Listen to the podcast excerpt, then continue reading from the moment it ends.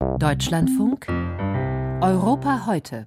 Vor dem Ausbruch des Ukraine-Krieges hat sich Frankreichs Staatspräsident Emmanuel Macron lange um die Gunst Wladimir Putins bemüht, versucht, den Kreml-Herrscher von einem Angriff auf die Ukraine abzuhalten.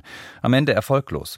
Mittlerweile herrscht Eiszeit zwischen beiden Seiten. Indirekte Botschaften ersetzen den direkten Dialog. Frankreich hat seine militärische Unterstützung für die Ukraine zuletzt verstärkt. Russland wiederum soll Paris zum bevorzugten Ziel einer verstärkten Desinformationskampagne ausgewählt haben. So sieht es zumindest die französische Regierung. Da geht es zum Beispiel um die Behauptung, ein russisches Flugzeug mit ukrainischen Kriegsgefangenen sei von einem französischen Flugabwehrsystem vom Himmel geholt worden oder falsche Informationen über den angeblichen Einsatz französischer Söldner in der Ukraine. Kritik an dieser Desinformationskampagne wurde gestern dem russischen Botschafter in Frankreich persönlich im Außenministerium übermittelt. Lutz Güllner leitet die Abteilung Strategische Kommunikation des Europäischen Auswärtigen Dienstes in Brüssel. Zu seinen Aufgaben gehört es, die Menschen in der EU über russische Manipulationskampagnen aufzuklären. Guten Morgen nach Brüssel, Herr Güllner. Ja, guten Morgen, Herr Noll.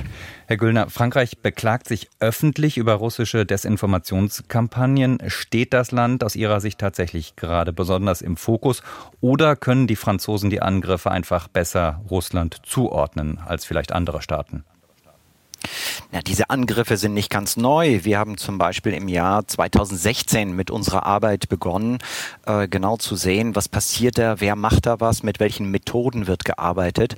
Und ursprünglich waren eigentlich ganz andere Länder im, in der Zielscheibe äh, dieser Aktivitäten, insbesondere die baltischen Staaten, viele unserer osteuropäischen Nachbarn. Und äh, man sieht schon, dass sich das ein bisschen die, die Ziele sich verändert haben, dass Frankreich mittlerweile auch im, im äh, sozusagen ins Visier Visier gekommen ist, genau wie Deutschland eben auch. Was äh, Frankreich momentan sehr intensiv und sehr politisch auch macht, ist, diese Dinge anzusprechen, sie öffentlich zu attribuieren, politisch äh, dem auch ein, ein gewisses Gewicht zu geben. Und ich glaube, das ist äh, Ausdruck äh, natürlich einer polit einerseits politischen Willens, andererseits natürlich auch einfach der Fähigkeit, äh, da Strukturen aufgebaut zu haben und zu sehen, was da genau passiert. Also nicht nur analysieren, sondern auch sagen, was man da findet. Und glauben Sie, dass das die russische Seite unter Druck setzt? Naja, wahrscheinlich nicht direkt, also dass da sofort äh, gezögert wird äh, in diesem Pro-Kreml-Desinformationsökosystem, dass man das nicht mehr machen soll.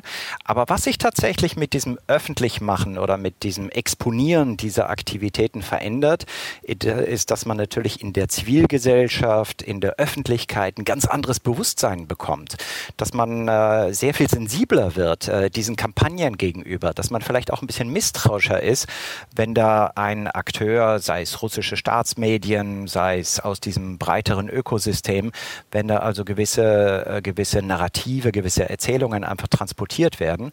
Also ich glaube schon, dass das, dass das hilft.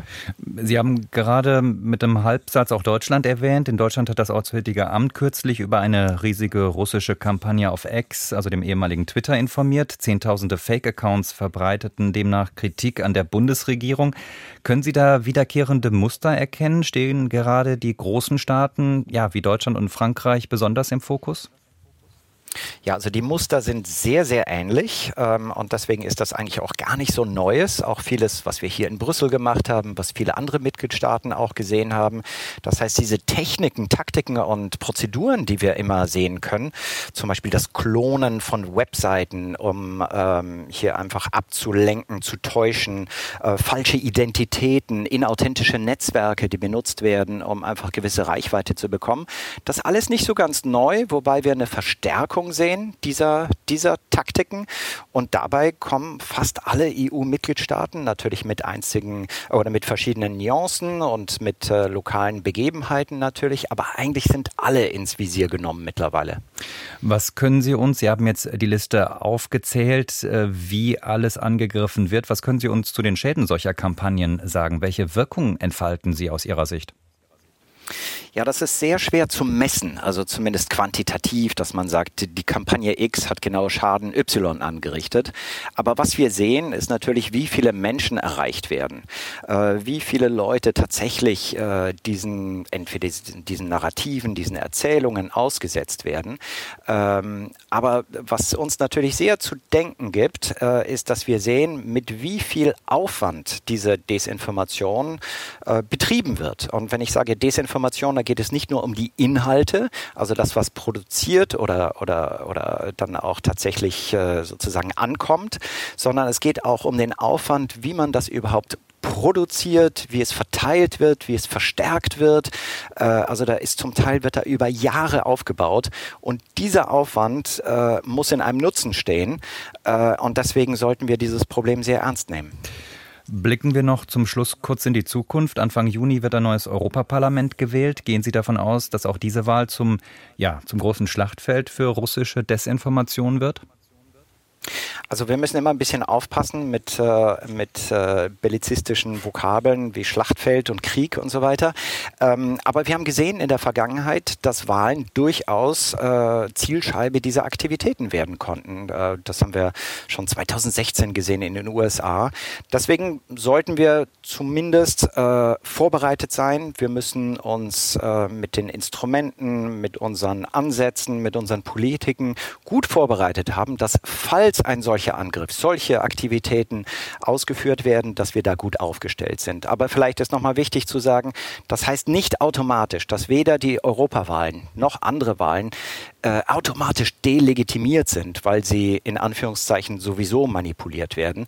Ich glaube, wir haben sichere Wahlen, wir haben gute Wahlen, man sollte zum Wählen gehen, aber gleichzeitig müssen die Behörden und äh, auch die Zivilgesellschaft sich natürlich wappnen vor solchen möglichen Attacken.